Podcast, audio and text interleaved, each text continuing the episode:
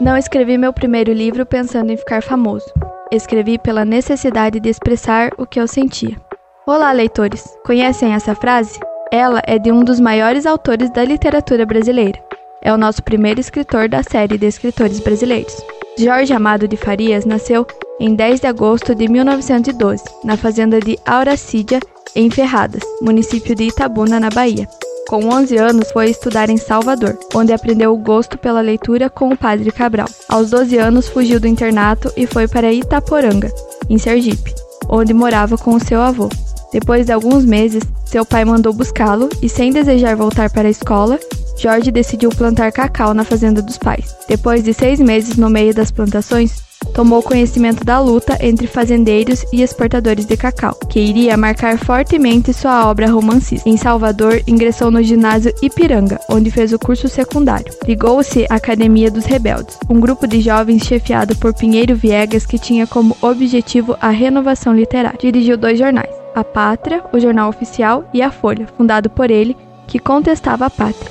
Com 14 anos, estreou na revista A Luva, com um poema de feições modernistas. Frequentador de candomblés desde muito cedo, Jorge Amado tornou-se amigo de pais de santo perseguidos pela polícia. Em seu livro Jubiabá e Tenda dos Milagres, esses fatos são relatados. Ainda com 14 anos, começou a trabalhar no Diário da Bahia, depois em O Imparcial. Em 1932, publicou seu primeiro romance, País do Carnaval, que narra a tentativa frustrada de um intelectual brasileiro de formação europeia de participar da vida política e cultural brasileira. Tendo fracassado, regressa à Europa. Em 33, lança seu livro chamado Cacau, que teve vários exemplares apreendidos. Em 1936, Jorge foi preso por pertencer à Aliança Libertadora Nacional, junto com outros intelectuais, entre os quais Graciliano Ramos. Em 1937, publica Capitões de Areia, que retrata a vida de moradores delinquentes da Bahia. A obra é apreendida pela censura do Estado Novo e ele novamente é preso. Em 41, refugia-se na Argentina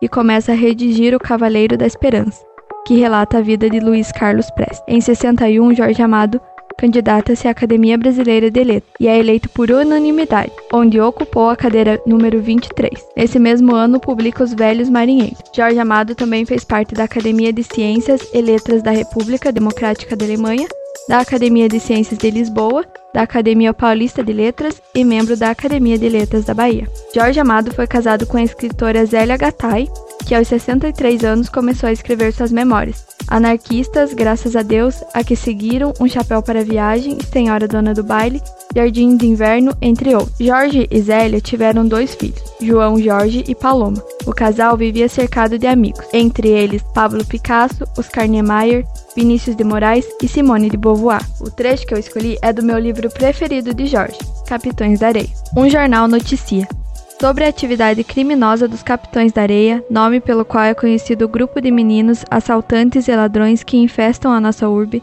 crianças que, naturalmente, devido ao desprezo dado à sua educação, por pais pouco servidos de sentimentos cristãos, se entregaram no verdor dos anos a uma vida criminosa. O que se faz necessário é uma urgente providência da polícia e do juizado de menores no sentido da extinção desse bando, e para que recolham esses precoces criminosos, que já não deixam a cidade dormir em paz o seu sono tão merecido, aos institutos de reforma de crianças ou às prisões. Entre suas obras adaptadas para televisão, cinema e teatro estão Dona Flor e seus dois maridos, Gabriela Cravo e Canela, Tenda dos Milagres e Tieta do Agreste.